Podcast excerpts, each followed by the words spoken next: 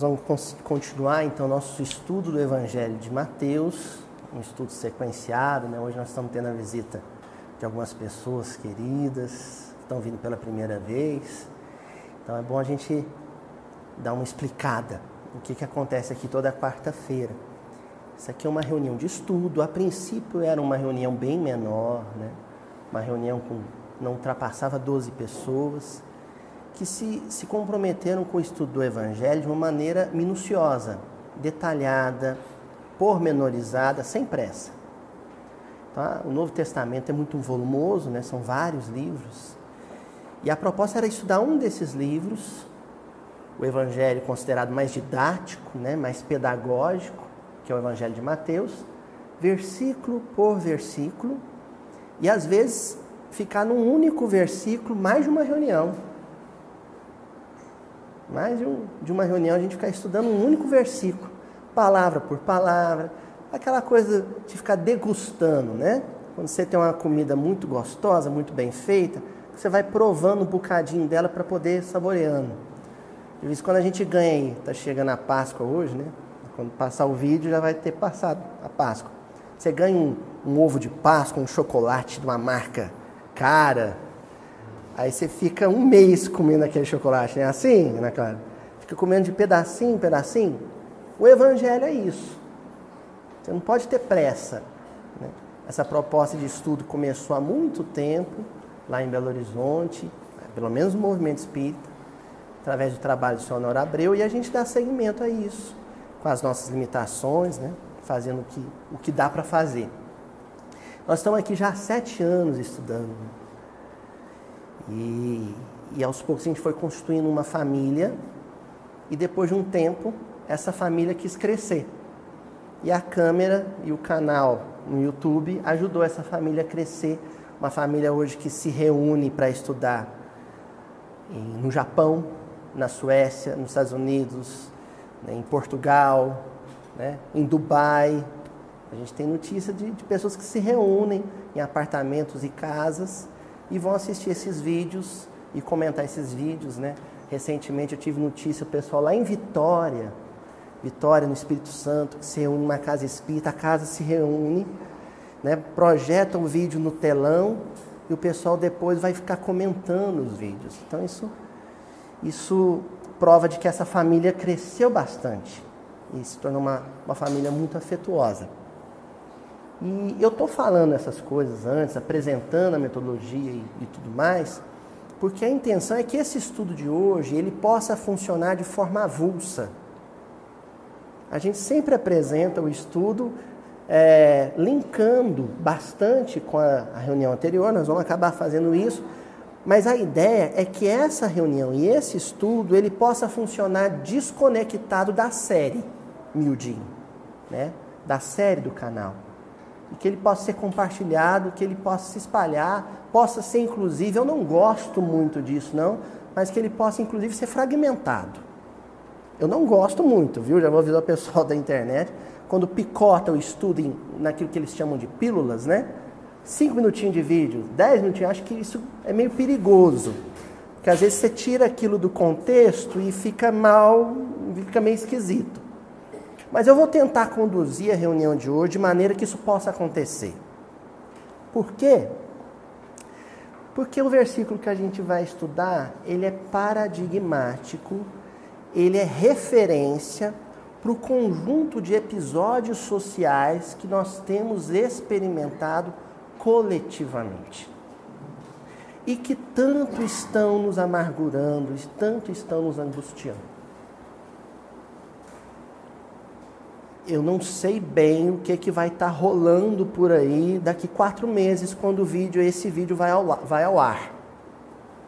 O pessoal que acompanha a série em casa, às vezes não sabe, mas a gente tem um delay aí de quatro meses entre gravar o episódio e publicar o episódio. Eu não sei o que vai estar tá rolando, mas eu sinto que esse episódio vai ser oportuno, por algum motivo. A gente sente quando vai gravar. E o versículo que, quiçá, atenderá alguma demanda do momento, quando ele for publicado no vídeo, né? é Mateus capítulo 12, versículo 11. que diz assim: Ele, porém, lhe disse: Qual dentre vós é o homem que, tendo uma ovelha, se vier a cair num fosso, num sábado, não agarrará e erguerá ela? É um questionamento de Jesus. Vamos colocar esse versículo dentro do seu contexto?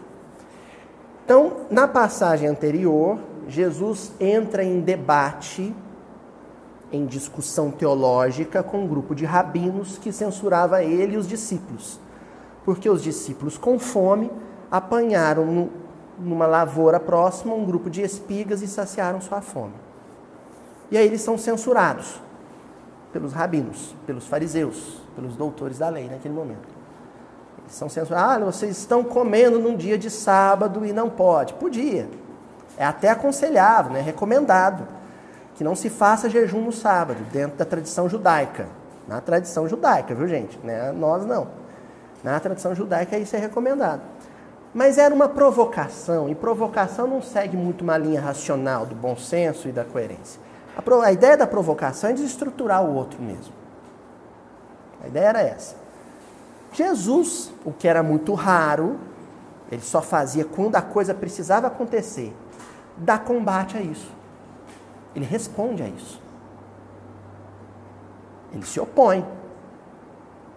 E entra em discussão, uma discussão ao ponto de vista de Jesus amistosa. Os outros podem, aquela história, os outros podem te odiar o tanto que for. Você é que não pode odiar o outro numa discussão.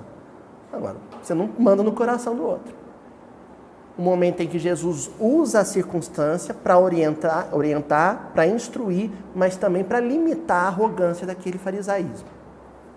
Para colocar um limite. Jesus não fazia frente aos maus, ele fazia frente ao mal. Vocês sabem a diferença do mal com U e mal com L, né? Ele não fazia frente as pessoas que erram, ele fazia frente à maldade.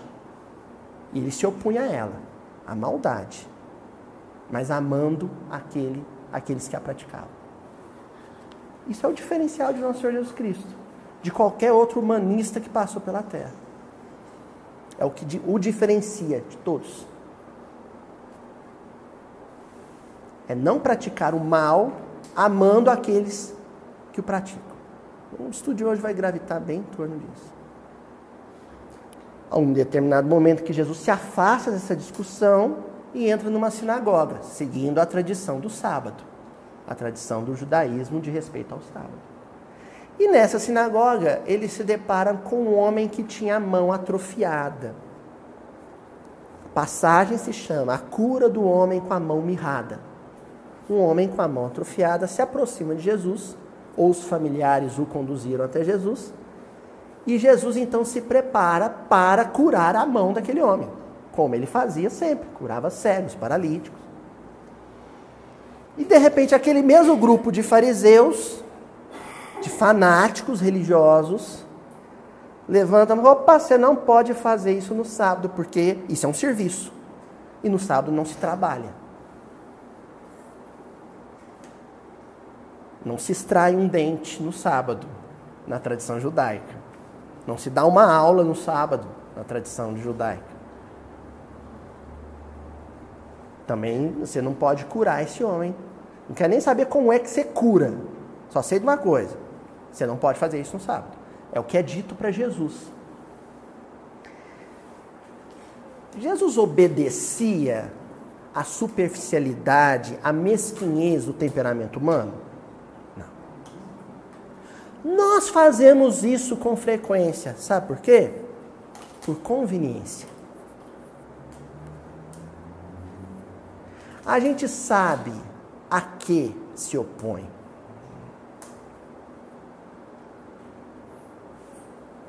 Eu falei isso, devo ter falado isso em algum momento, mas às vezes eu fico super indignado com alguém que fala para mim: passa no sinal vermelho, ninguém está vendo. E eu falo, eu não faço isso. Entendeu, mulher? Mas o dia que o meu contador fala para mim, você não tem uns amigo médico para te arrumar umas notas de consulta para a gente abater no imposto de renda, não? Uns dentistas, não arruma notinha. Já te procuraram? Ixi, né? Você não tem, não? Ah, eu tenho. Então a gente esquenta, esfria, né? Alinha, desalinha. A gente oscila. O que caracteriza um temperamento como o de nosso Senhor Jesus Cristo é a linha reta na ética. Tanto na ética quanto na misericórdia. Porque tem isso também. Às vezes eu sigo em linha reta na ética, mas na misericórdia eu vacilo. Eu sou ético, tão ético quanto sou cruel com quem é antiético. Implacável, cruel com quem é antiético. Isso não é cristianismo. Tá difícil de botar isso na cabeça do, da turma. Cristianismo é ser ético e amar e ser misericórdia com o corrupto. Isso é cristianismo. O resto não é. Quando você é ético, correto, mas quer a morte com a boca cheia de formiga do corrupto, do mau caráter, isso não é cristianismo. Parabéns, você é uma pessoa, um homem de bem. Mas cristão você não é.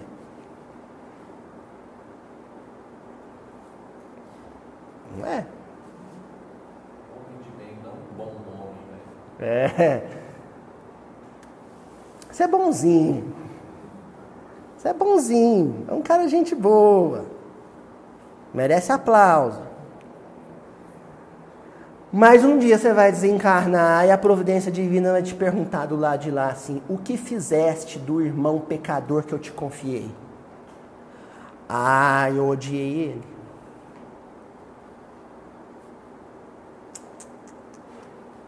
Vamos seguir que tem mais coisa aqui. Bom, nesse versículo, Jesus pratica, lança a mão de um recurso rabínico. Olha que curioso. Quando ele ia entrar em, em discussão com os rabinos, ele usava a ferramenta do rabino. E aqui a ferramenta retórica é uma estratégia rabínica chamada Kal Homer, em hebraico. Kal, leve, va e. Homer, pesado. Leve e pesado. Você está lá na feira, pega dois melões para ver qual que você vai levar. Você quer pagar mais baratinho? Eu vou ver qual que é o mais leve. Ah, não, eu quero pagar mais caro, mas levar um melão gordinho. Aí eu vejo qual que é o mais pesado. Entendeu? Isso é uma estratégia rabínica quando você pega duas circunstâncias, dois, né? Ou dois contextos, ou duas ações e as põe em medida. Aqui no caso desse versículo, os rabinos falaram para ele: você não pode curar esse homem. Aí Jesus lembra eles de uma prerrogativa de entendimento rabínico sobre as tradições do sábado. Porque era lícito, a lei judaica permitia que se você fosse um pastor de ovelhas, a principal atividade econômica do povo hebreu. Aquela tradição, naquela economia, a atividade era agropastoril. Então, se você era dono de ovelhas, e uma ovelha sua se desgarrasse, fosse parar numa caverna e tivesse correndo risco de uma raposa, de um lobo pegar a ovelha, havia uma concessão, uma permissão de que você fosse lá salvar aquela ovelha. Nenhum rabino ia te condenar, nenhum sacerdote ia te condenar. Olha, é possível, porque você depende disso para viver. Pode. Salvar a ovelha? Pode. Jesus pega esse exemplo e faz um calva Homer. Ele fala assim: espera aí. Ovelha, se a minha ovelha tiver machucada, levou uma mordida de um coiote, eu posso fazer um curativo, passar um remedinho para salvar a minha ovelha? Aí o rabino ia dizer: no sábado? Pode. Ah, tá. O que que pesa mais? O que que vale mais para Deus?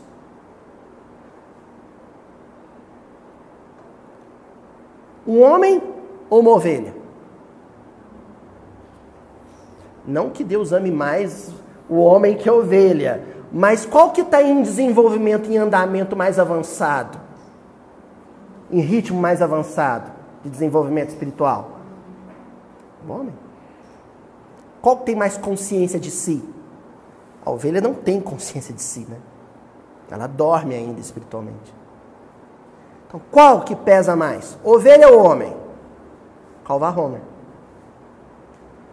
Aí o rabino ia ter que dizer, o homem, porque se ele dissesse que é ovelha, ele estava pecando, né? É o homem. Então, o homem tem mais peso para Deus, mas eu posso curar a ovelha, mas não posso curar o homem? Pronto. Fechou, amarrou, passou a chave, trancou. não deixou brecha de contra-argumentação. O assunto encerrou aí. Então aqui, o que nós vamos ter que avaliar, e a Juliana vai pôr em destaque lá no vídeo, aqui no, no letreirozinho, que nós vamos avaliar, primeiro, por que na hora de fazer o Calva Homer, Jesus utilizou o exemplo da ovelha e não de outro bicho? Já informamos a primeira, demos a primeira informação. Porque para o cuidado da ovelha havia uma prerrogativa, uma concessão de que a ovelha sim poderia ser curada ou salva num sábado. Então, primeiro motivo. Jesus usou isso para fazer o Calva Homer. E dar um checkmate na, de argumentação teológica naqueles rabinos. Segundo aspecto, durante toda a Bíblia há uma correlação, uma vinculação entre a personalidade de Jesus e o trabalho do pastor. A humanidade, na metáfora bíblica, a humanidade é o redil, é o rebanho, aliás, o rebanho, o mundo é o redil e Jesus é o, é o pastor. E aqui ele quer colocar isso de novo em pauta, essa metáfora bíblica. Esse é o segundo fator. E o terceiro fator, curiosamente, Há duas circunstâncias em que a ovelha é usada como metáfora. Em uma delas, quando se põe em destaque a mansidão, a docilidade da ovelha. E nesse caso, Jesus é o Cordeiro de Deus. Certo? O segundo caso é quando você coloca em destaque a fragilidade, a vulnerabilidade da ovelha. E nesse caso, a ovelha é o homem a humanidade, o ser humano. Então, você tem que analisar o contexto. Se você está lá se referindo, por exemplo, a da Isaac, né, o sacrifício de Isaac, lá no Velho Testamento, né, o cordeiro que é, que é atado, a sarça e que vai ser imolado, sacrificado no lugar do filho de Abraão. Ali está falando do cordeiro de Deus. A personificação de Jesus ali, na, em forma de doçura e brandura e amabilidade de uma ovelhinha. Agora, quando você tem a parábola da ovelha perdida, a ovelha é o símbolo da humanidade. Porque ela é frágil, ela é vulnerável. E porque ela é frágil e ela é vulnerável, ela precisa da proteção de quem? Do pastor. Esse contexto aqui do exemplo de Jesus a ovelha é a humanidade.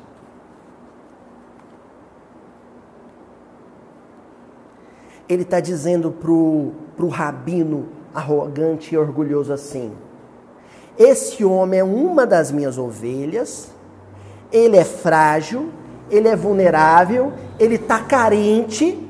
Eu sou pastor, eu posso oferecer conforto, segurança e aconchego para ele. Eu vou oferecer, eu quero ver quem vai me impedir.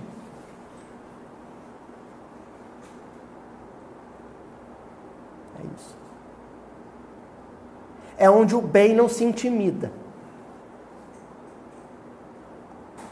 Eu vou acolher, aconchegar, confortar, agarrar, abraçar, reerguer, pôr de pé, e eu quero ver quem vai me impedir. Porque tem um detalhe, assim, o Chico falava isso muito, o Chico repetia isso sempre. Ele falava na sexta-feira, nas reuniões, na comunhão, ele falava assim: Ah, meus filhos, nosso Senhor Jesus Cristo só foi preso quando deixou, quando quis. A passagem do, do abismo em, em Nazaré é emblemática, né? A comunidade em, Nazaré pegou Jesus e atacou ele em cima do abismo. Ele olhou no fundo do olho, assim, Renato, sabe aqueles é olhão dele? Assim? Eu não sei como é que é, não, mas imagino. Deu aquela olhada, o povo se afastou, ninguém pôs a mão nele. O nome disso é autoridade moral.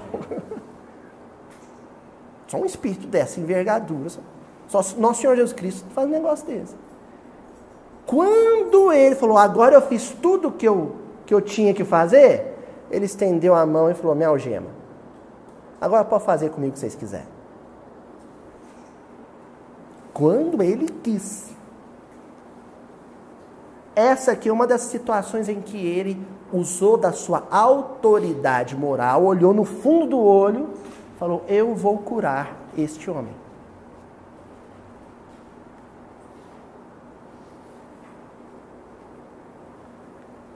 Porque quando ele olhava uma criatura, ele não olhava um lobo, ele sempre enxergava a ovelha morando no coração daquele lobo aparente. Olha que paradoxal, né? Ele alerta quanto aos lobos em pele de cordeiro, mas também o tempo inteiro, em várias passagens, põe em pauta que estes lobos em pele de cordeiro, no fundo, são cordeirinhos. Provisoriamente, lobos em pele de cordeiro. Isso é louco, não é?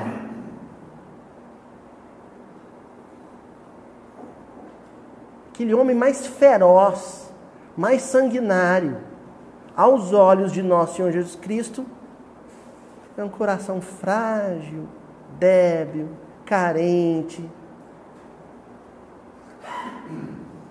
que agride, que ofende, que humilha, que mata, que tortura, mas que no fundo é uma criança A vida, gente, para nós é uma existência de, usando a expectativa de vida do brasileiro atual, uns 80 anos. 70, 80 anos. A vida para a gente é uma experiência biológica do zero aos 80. Mas a vida, para um, um espírito com consciência cósmica como Jesus, é a imortalidade. Então, o que nós precisamos fazer, o que a gente chama de evolução, é adestrar o olhar. Não é corrigir o outro. Nós achamos ainda no meio cristão, vou nem falar só do movimento espírita.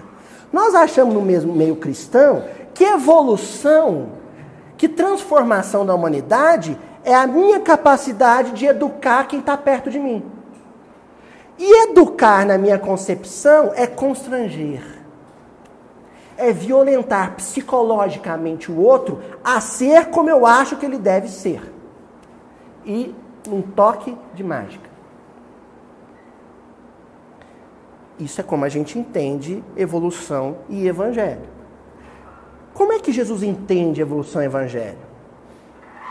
Educação da humanidade, aperfeiçoamento da humanidade, é quando eu consigo adestrar, reeducar condicionar meu olhar a enxergar no outro também, não é só, também a positividade, o que ele tem de bom.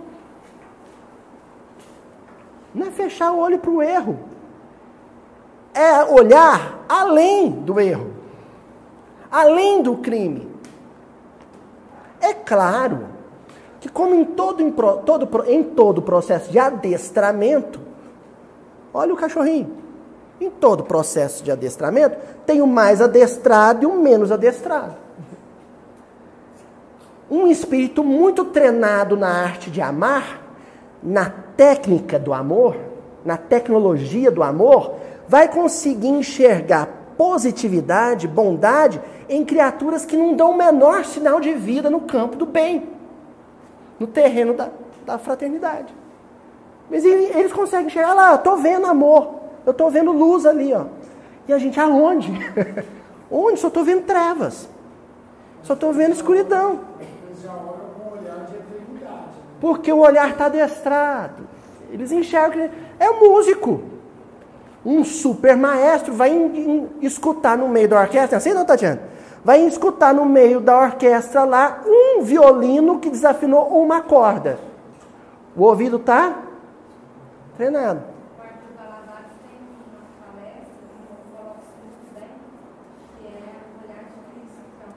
É o olhar do Cristo, né?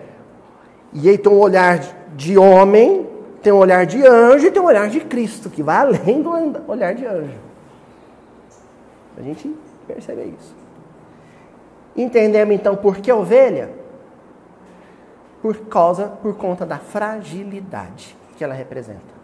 Aos olhos de Jesus, os homens não são maus, os homens são fracos toda manifestação equivocada, toda manifestação malévola na terra, nada mais é do que uma expressão de fraqueza. Porque para você amar, você precisa ser forte. Se você não ama, é porque você é fraco. Eu lembro do, daquele filme, A Lista de Schindler. Aí tinha um oficial alemão lá que o hobby dele era ficar da, da sacada da casa dele, a casa dele dava para o campo de concentração, com um, um rifle, treinando tiro alvo, ao alvo com os, os, os, irmãos judeus que passeavam pelo campo de concentração. Ele ficava treinando, derrubando judeus. Um dia ele estava dando uma recepção na casa dele e o Oscar Schindler, o empresário, estava lá. Ele levou o Schindler para a sacada e falou assim: Ó, quer ver? Eu decido quem vive e quem morre. Aquele lá, ó, deu um tiro e matou. Tá vendo, Schindler? Isso é poder. Aí o Schindler falou para ele assim: está enganado. Poder é autocontrole. Poder é poder matar, querer matar e não matar. Aí isso é forte. Agora, quando a animalidade, a ferocidade é mais forte, você não conseguiu conter a fera interior, é porque você é fraco. É isso.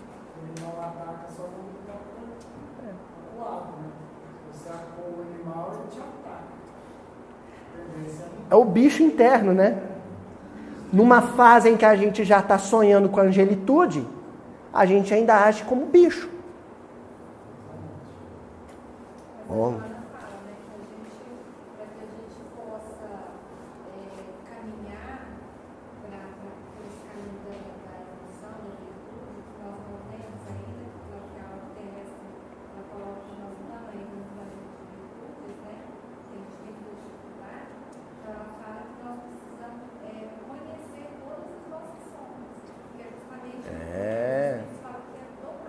O autoconhecimento, né? Então, a gente se conhece, reconhece as próprias fragilidades e se concentra nelas e foca nelas.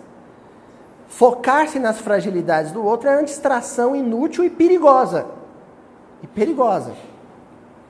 É dirigir sem olhar para frente. É dirigir mexendo no som do carro. Você está atento para outra coisa quando você vai colidir. Você vai ter um acidente. Tá bom? Bem, nós vamos destacar agora mais três palavras de uma vez, viu, Juju? Hoje o miudinho está meio miudinho por atacado. Normalmente a gente fica com uma palavrinha só, mas hoje é um conjunto. As palavrinhas em destaque hoje elas estão formando uma engrenagemzinha. Primeiro, o verbo cair. Por que a ovelha é frágil? Nós estamos falando de uma atividade agropastoril na, né, na Palestina, numa região muito acidentada, de relevo muito acidentado. A topografia em Israel é terrível, gente. É muito, são muitos abismos, muitos desfiladeiros, né? muitos fossos. Então, você ser uma ovelhinha frágil, caminhando, percorrendo um terreno com essa natureza, o risco de cair é constante. A ovelha ela é vulnerável porque o tempo inteiro ela pode cair. Não há exceção. Todos somos ovelhas peregrinando na, na senda, na vereda da, da vida. Qualquer um de nós pode cair. Qualquer um de nós pode cair. A queda, ela é um perigo constante.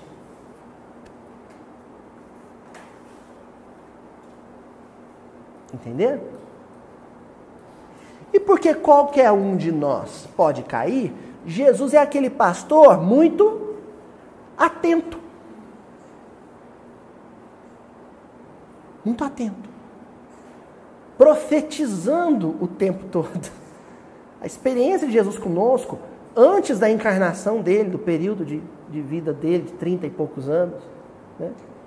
30 e tantos anos, depois, porque ele nunca nos abandonou, é um trabalho profético.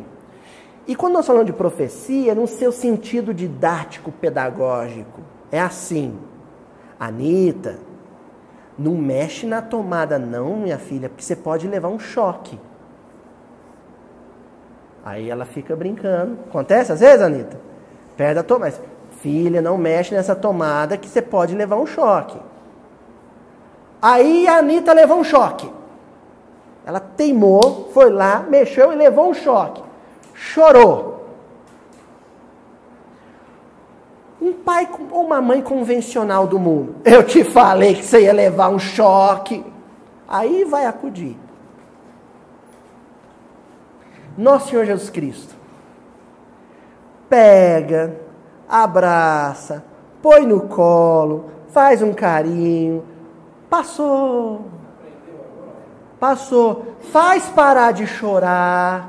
Na hora que tiver calmo, parou de chorar, de solucionar, de, de perdão, de soluçar, aí fala: "Filho, filha, lembra quando eu te avisei que você podia levar um choque?" são os dois verbos que aparecem na sequência aqui no versículo. Olha lá. Agarrar e erguer. O pastor agarrará, pegará no colo, dará amor, conforto, consolo, e depois vai ficar com, no colo o resto da vida? Não. Vai pôr de pé e vai falar: agora volta a caminhar e não caia mais em fosso nenhum. E aí a ovelha vai e nunca mais cai, Muri. Afirmar que, que é assim é conhecer pouco a natureza humana, né? Porque se tem uma coisa que, que caracteriza o temperamento humano é a teimosia. No mesmo buraco, do mesmo jeito e chora de novo. E o que, é que nosso Senhor Jesus Cristo faz de novo? Abraça, agarra, consola, conforta e depois põe de pé. A nossa sociedade não entendeu isso. Que é assim, de bocadinho em bocadinho, de miudinho em miudinho, que Jesus está renovando a humanidade há milênios. E ainda tem quem fala: o homem não muda, mas o mundo não se transforma. Há milênios que Jesus está renovando a humanidade, repetindo esse processo. Profecia, profecia, não vai, não anda por aí, você vai cair no buraco. A gente cai, ele vai lá, resgata, dá colo, dá amor, dá conforto, põe de pé.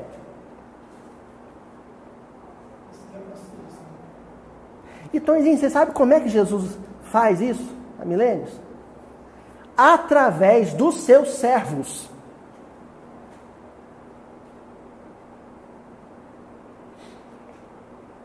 Jesus agarra, acolhe, abraça, conforta, põe de pé, ensina a caminhar e profetiza através dos cristãos. Ou assim deveria ser. Por isso que me dá calafrio um pouquinho de náusea e dor de cabeça quando eu escuto cristão no Facebook dizendo que tem que pegar o bandido e bater, e pôr na cadeia, e pôr no pau de arara, e vão torturar, porque é assim que renova a humanidade. Eu falo, meu Deus!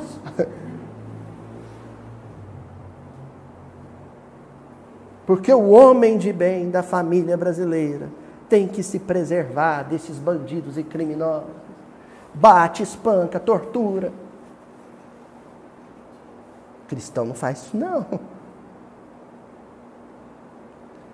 Cristão consegue à distância, por meio de vibrações positivas, de orações fervorosas, agarrar, abraçar, confortar e reerguer o criminoso que cometeu um erro lá no outro lado do oceano.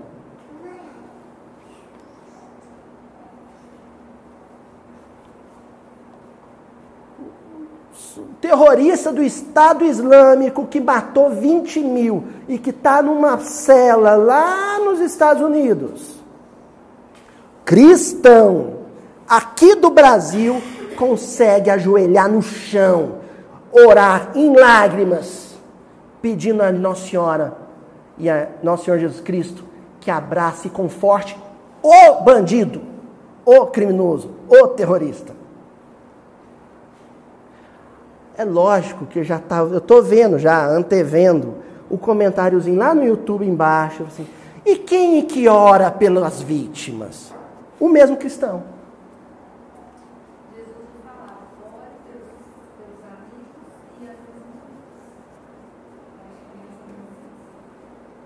O mesmo cristão.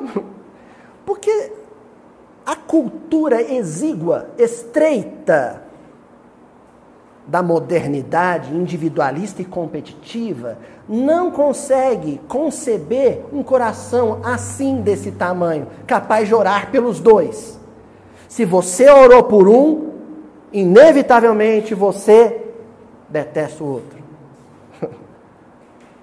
Se você tem compaixão da mãe do bandido, necessariamente você não se importa com a mãe da vítima. Gente, é, é, sabe, sabe o que, que falta num, num raciocínio desse? Inteligência. falta inteligência. É óbvio que quando a gente enfatiza que há tantos vídeos que é necessário orar pelo criminoso, se compadecer dele, isso não exclui a compaixão pela vítima, pelo amor de Deus.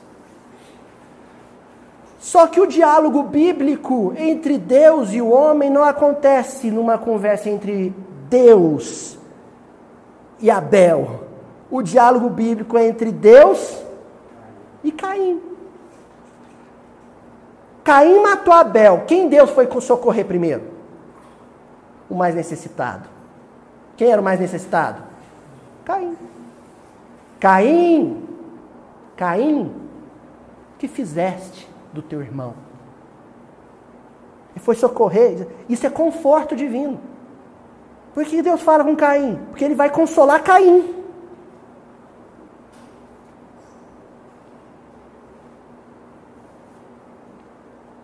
A voz do sangue do teu irmão chega até mim. Isso é bíblico. Ora, o sangue de Abel estava onde? Nas mãos de Caim o grito de dor que chega a Deus primeiro é o grito de dor consciencial de Caim. Isso quer dizer Deus que Abel não, quer dizer que Deus não confortou Abel?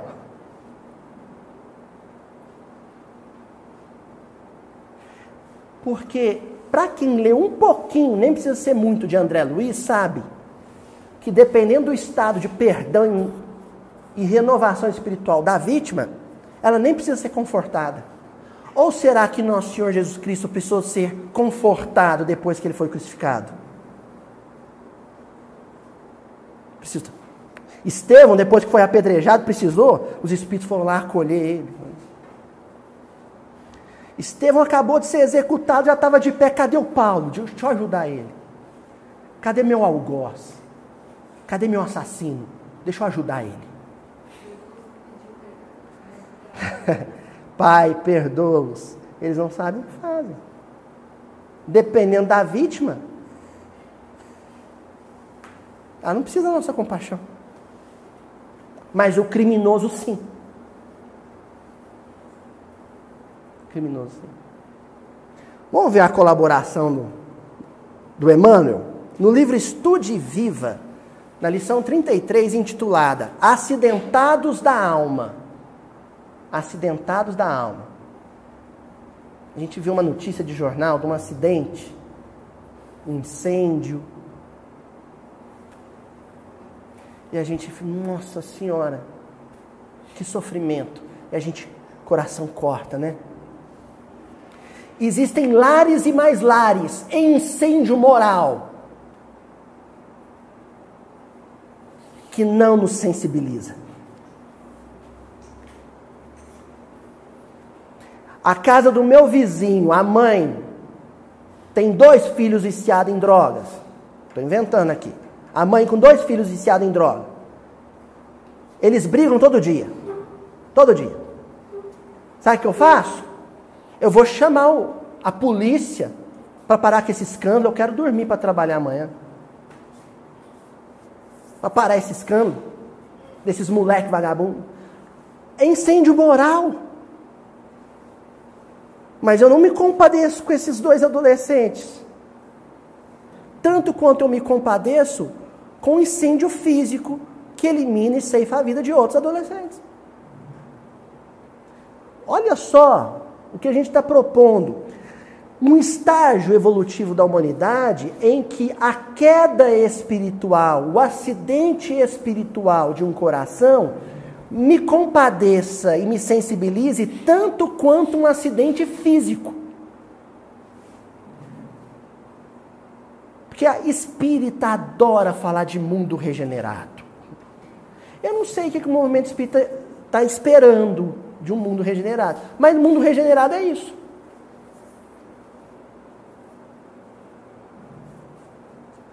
é quando o acidentado moral, o acidentado espiritual, me internece. Por isso que lá no livro Estude Viva, o Emmanuel vai dizer assim: compadece-te dos caídos em moléstia ou desastre, que apresentam no corpo comovedoras mutilações.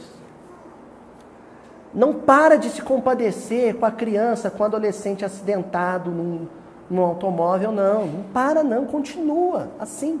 Isso é sinal de evolução. A dor de uma mãe que perdeu um filho no acidente já te comove. Ótimo. Inclina-te, porém, inclina-te, porém, com igual compaixão para aqueles outros que comparecem diante de ti por acidentados da alma, cujas lesões dolorosas não aparecem. Vamos ilustrar isso aqui melhor? Supermercado. O menininho de quatro anos solta do, da mão da mãe, vem correndo, tropeça, bate a cabeça na geladeira do supermercado. Aí, ah, tadinho, oh meu Deus. Se brincar, eu chego lá primeiro que a mãe para confortar o menino, não é? Não é assim? Oh, que dó, que judiação. Um menino de 4 anos no supermercado dá uma birra, fala para a mãe: Eu quero iogurte, mãe, eu quero chocolate. E dá um tapa na cara da mãe.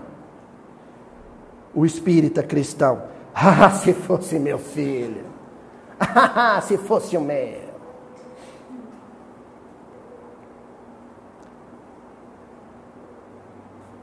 A queda física do menino me comove. A queda espiritual, não. Aí nós vamos complicando a coisa, na adolescência, na juventude. Até que o filho do vizinho se torna um homicida. Se o filho da vizinha morre num acidente de trabalho, eu me comovo. Se ele é preso portando droga, eu não me comovo. Isso é é natural, trivial, é, é como as coisas são. Mas não é cristianismo.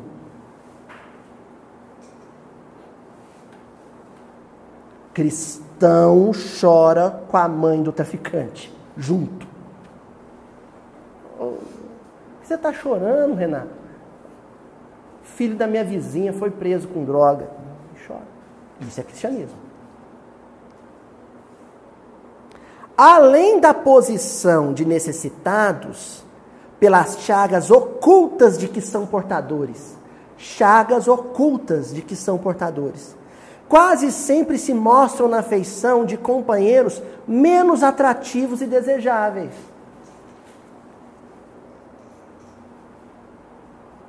Ah, eu gosto tanto de ir no Mildin.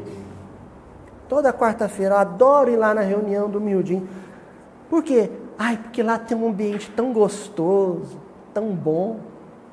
Todo mundo se abraça quando chega. A gente canta Tim Vanessa. O Aloysio fala as coisas bonitas, a gente faz oração, vai para casa leve. Eu adoro ir no Mildinho. E no jantar de família?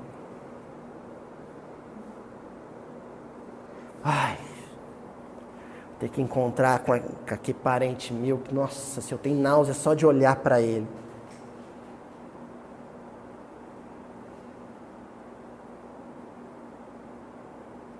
Existem chagas ocultas. O dia que eu enxergar naquele meu familiar ou naquele meu colega de serviço as chagas ocultas, eu vou me compadecer dele. E essa consciência vai mudar radicalmente a maneira como eu lido com a dificuldade dele.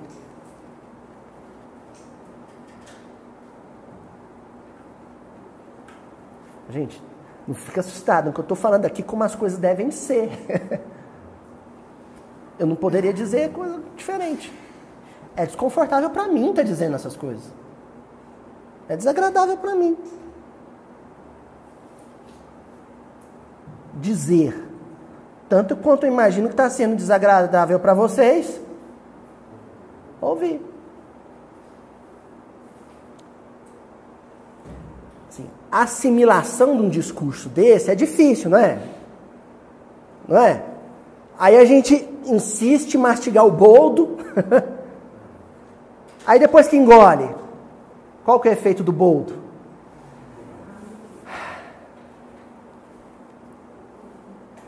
Entendeu? Às vezes, certos discursos nossos aqui, tem consciência, alguns episódios são indigestos, assim. A assimilação dele é custosa, é difícil. Aí a gente vai, passa um tempo meditando naquilo, mas aquilo nos cura de uma série de mazelas internas que estavam ali que a gente tinha se acostumado com elas, como a gente se acostuma com a azia. A gente se acostuma com certos pensamentos negativos de ódio, se habitua a eles. Às vezes precisa de um discurso duro para a gente, depois que a gente se livra deles, que fala: Nossa, como é que eu estava convivendo com aquilo? Como é que eu estava conseguindo atravessar dias e dias odiando pessoas que eu nem conheço pela rede social? Pessoas que eu nunca vi na vida, eu estava odiando elas. Aquilo estava em mim, azedando em mim, sabe? fermentando a alma. E eu tinha me acostumado com aquela doença. Remédio para isso? Mudar o olhar. Aí o Emmanuel encerra dizendo assim: em qualquer processo de reajuste, recordemos Jesus, que a ensinar servindo e a corrigir amando, declarou não ter vindo à terra para curar os sãos. Ensinar servindo e corrigir amando. Aí sabe o que a gente foi fazendo desse ensinar servindo e corrigir amando? Primeiro, a gente tirou o servindo e tirou o amando. Aí ficou só o ensinar e o corrigir. Aí o ensinar dá muito trabalho. A gente abriu mão do ensinar, ficou só o quê? Pronto, é assim que a sociedade brasileira vai se renovar um corretivo. Ninguém quer fazer mais que isso.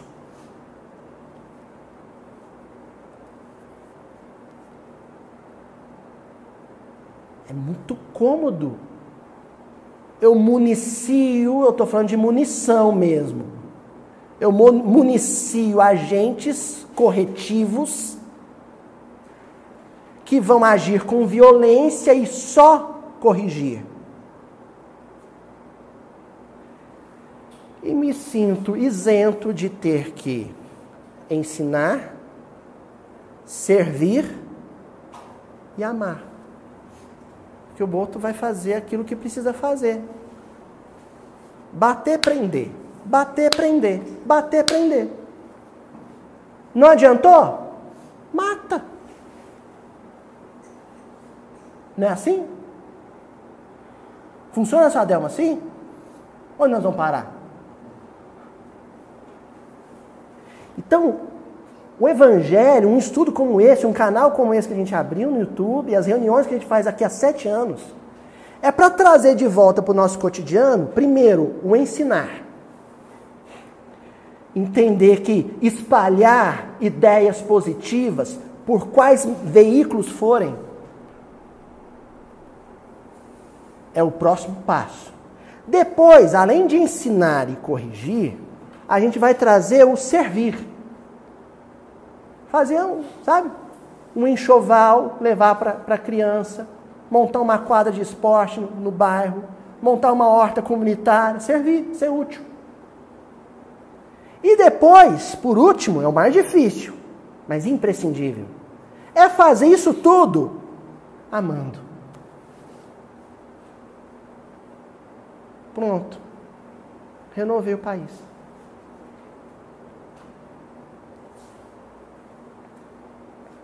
Ó, nós vamos encerrar com duas histórias emblemáticas. A primeira delas está no livro Renúncia. Tem um capítulo no livro Renúncia, na primeira parte dele, que se chama Na Infância de Alcione. Alcione Villamil, a heroína do livro Renúncia, um espírito angelical, um coração angelical, que aceita uma vida de provas e sacrifícios por amor. E aí o Emmanuel, ele faz questão de dedicar um capítulo inteiro às inúmeras lições que esse espírito deixa, o legado dele, para todos nós do movimento espírita, já que o Chico psicografou a obra, o Emmanuel ditou a obra, na infância. Na infância. O Emmanuel disse que ela tinha 8, 9 anos de idade. 8, 9 anos de idade, a menininha. Alcione Villamil, na Espanha, em Ávila. E aí ele descreve uma passagem que é é um manual de como como a gente vai renovar ou, ou aprimorar a nossa vida social.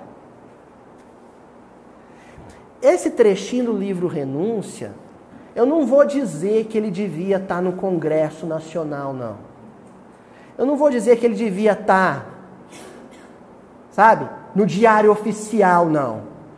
Sabe onde ele devia estar? No cotidiano do movimento espírita.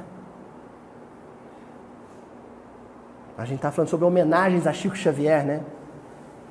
A maior e mais preciosa homenagem a Francisco Cândido Xavier é ler seus livros atentamente e entendendo com o coração. Querem ver uma coisa? De outra feita, Dolores trabalhava na chácara, acompanhada por Alcione, que cavava o solo com um minúsculo instrumento. Então, olha lá. Essa primeira frase do que o Emmanuel vai narrar. Quem que era Dolores? A Dolores era uma funcionária da chácarazinha onde Alcione morava com a mãe. Tinha Dolores, ela morava na chácara.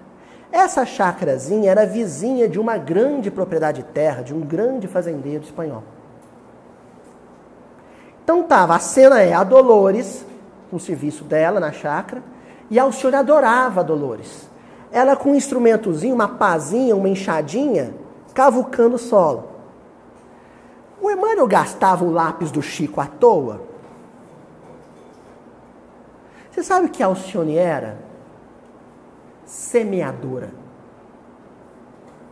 O que essa mulher fez a vida inteira foi cavar covas nos corações daqueles que conviveram com ela e semear ali a bolota do Evangelho.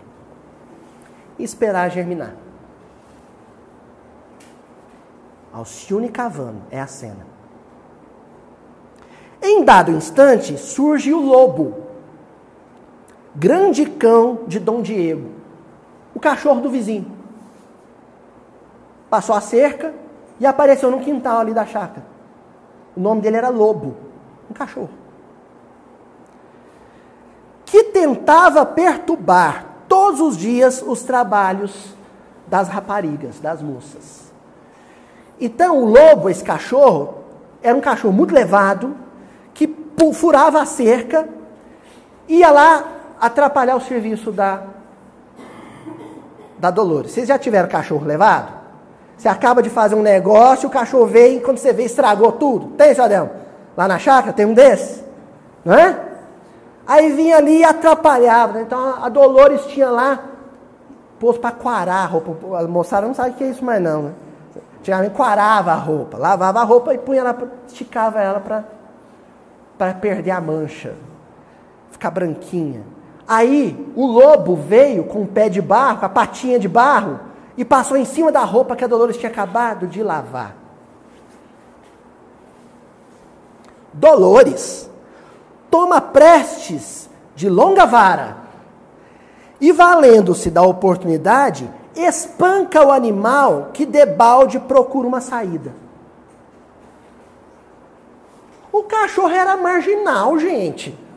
Mau caráter, mau elemento, bandido. É um cachorro criminoso. Entendeu, Tatiana?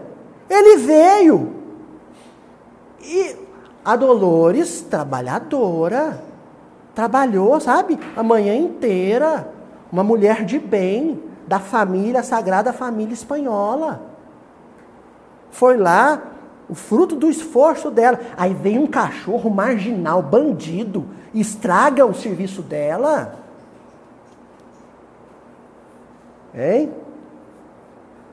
Eu vou lá, trabalho, todo dia, oito horas por dia, compro um celular para um bandidinho aparecer e roubar ele de mim? Que absurdo! Qual que é a solução da Dolores para acabar com, com o desconforto da presença desagradável do lobo? Qual que é a solução? bate nele, espanca ele, machuca ele. Vamos ver o que a Alcione fez?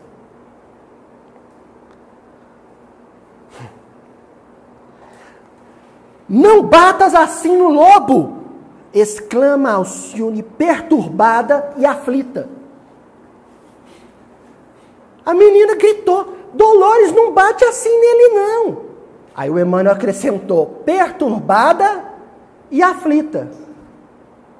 Quando o lobo pisou com a patinha de barro na roupa que a Dolores tinha lavada, lavado, Alcione se perturbou e ficou aflita? Não. Mas e quando a Dolores começou a bater nele? Sim. Não, mas espera aí, Luiz. Esses speed luz eles são muito doidão. Tem um trem errado aí que, sabe? A conta não fecha, né, Renato. Olha aqui, então você está querendo dizer que, por analogia, se um benfeitor vê um, ladrão roubar meu celular, eles não se inquietam com isso. Mas se eu chamar a polícia, a polícia for lá e descer o cacetete no ladrão, os benfeitores sofrem com isso? Sim. é assim.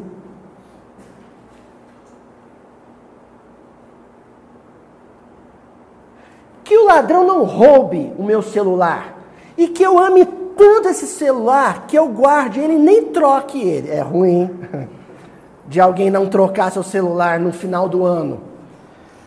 Mas vamos supor, seu Murilo, que eu guardo ele com carinho.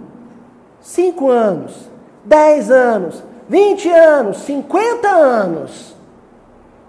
Com 80 eu vou morrer. E o celular? Mas aquela surra vai ficar marcada naquele adolescente por 200 anos, por 500 anos, por mil anos. Então, os olhos dos benfeitores, qual é o prejuízo maior?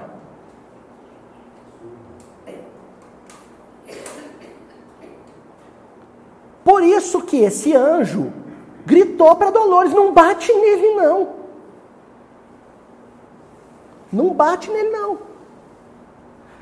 E se afligiu, ou seja, ela sofreu. Cada varada daquela no cachorro, ela, ela sentiu a varada junto. Vocês estão começando a perceber o horror, o horror que a apologia à tortura causa em espíritos como Chico Xavier?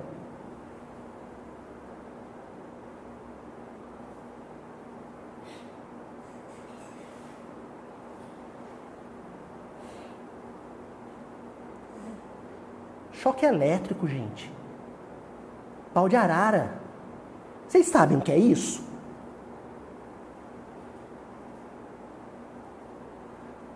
Mas o que me deixa sabe, pensativo é nenhuma federativa espírita se pronunciar a respeito disso. Mas se pronunciar sobre a má conduta de jovens no carnaval.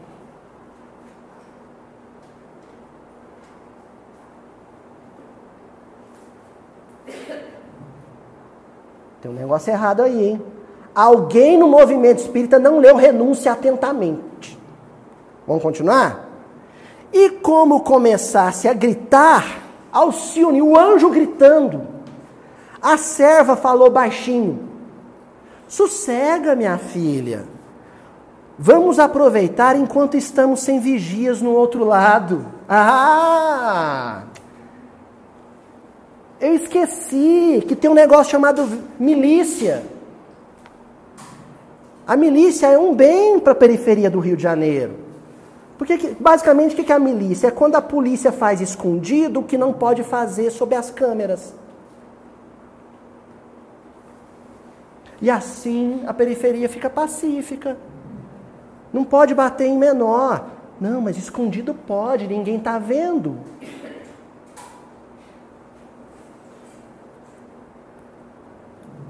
Não é isso? Bater escondido pode.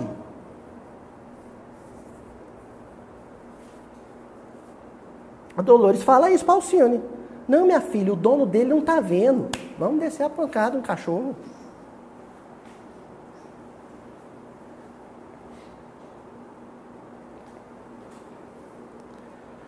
A menina, entretanto, esboçou um gesto significativo e lembrou: Mas nós não estamos aqui sozinhos, Jesus está conosco.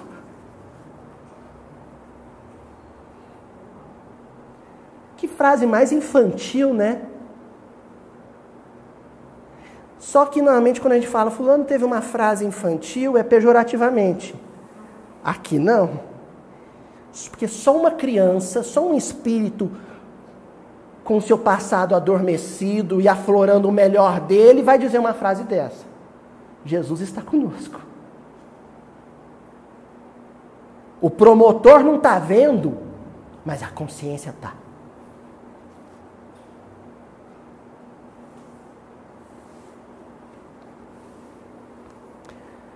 Anotando a advertência, a criada permitiu que o animal se safasse do círculo apertado em que se achava. Ela recuou. E esclareceu como quem se viu obrigada a dar uma satisfação do seu ato. Que é bem hoje em dia, né? O sujeito vai lá, apoia a violência, Aí depois tem que achar uma boa desculpa. Eu tenho visto isso bastante, que os vídeos do Mildinho estão bem apimentados, aí causa constrangimento numa turma, aí a turma vem se justificar. Fala, não, mas você não acha? Igual as, né, o companheiro que falou lá para mim quando eu falei assim, ó, o evangelho não aprova a pena de morte. Ele falou assim, mas nem quando é para coibir armas de grande calibre? Mas nem se for um tirozinho quem está de fuzil, não pode revidar? Não. Cristão se entrega ao sacrifício. Pacificamente orando pelo algoz. Não é assim, Joana de Cusa, lá no Boa Nova? Quando ela vai ser incendiada, o algoz diz para o que para ela? Vai queimar ela e o filho vivos. O filho, mãe, nega Jesus. E ela fala: cala a boca, meu filho, vou morrer como cristão. Aí o algoz diz para ela o quê? Mas é só isso que Jesus te ensinou, a morrer como um cão? Ela falou: não, ele também me ensinou a te amar.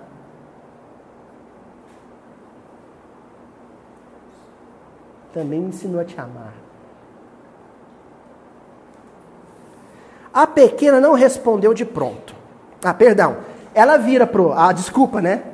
Ela vira para Alcione e diz assim: Este cão, Alcione, é vagabundo e ladrão. É bem hoje. Se for vagabundo e ladrão, Djalma, pode bater, pode torturar, pode prender. Se for corrupto, seu Adelmo, pode, pode xingar de tudo, xingar a mãe dele, xingar de tudo, porque é, é vagabundo e ladrão. Pode, aí pode.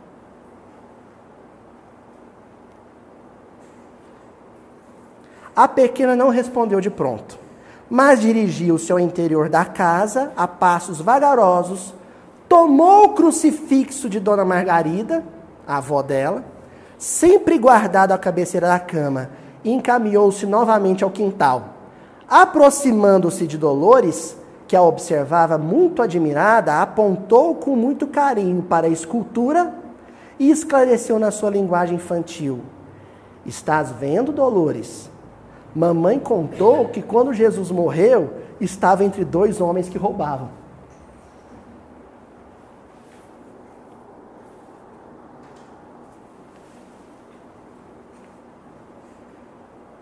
Eu não vou mandar meu filho para aquela escola, não, porque lá tem muito marginal, a clientela é muito boa. Não, não quero que o meu filho saia com, com o filho do vizinho, não, porque tão, corre o boato de que ele é viciado em droga. Eu não quero que essa influência é ruim, né?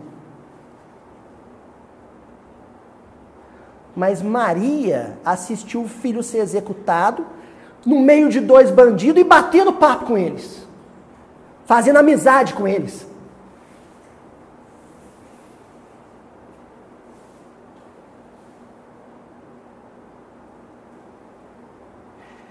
E eu, espírita, não sei se seria capaz de dar um passe em alguém indicado, indiciado no Lava Jato. Eu não sei se eu conseguiria. Não é assim? Mas Jesus desencarnou fazendo amizade, batendo papo com dois bandidos. Pois bem, disse a empregada, sorrindo em face da profunda advertência. Depois falaremos com Dona Madalena sobre o caso desse campo. Vou fazer o seguinte: a próxima historinha, que é de outro anjo, eu vou deixar para a semana que vem. Lembra que a semana passada eu falei para vocês: olha, nós vamos trabalhar com alguns casos vivos. Esse é o primeiro caso vivo. Isso aqui é evangelho vivo. De uma criança de oito anos que ensinou, através das mãos abençoadas de Chico Xavier, para o movimento espírita, que a humanidade vai se redimir com amor e misericórdia, não com truculência legalizada.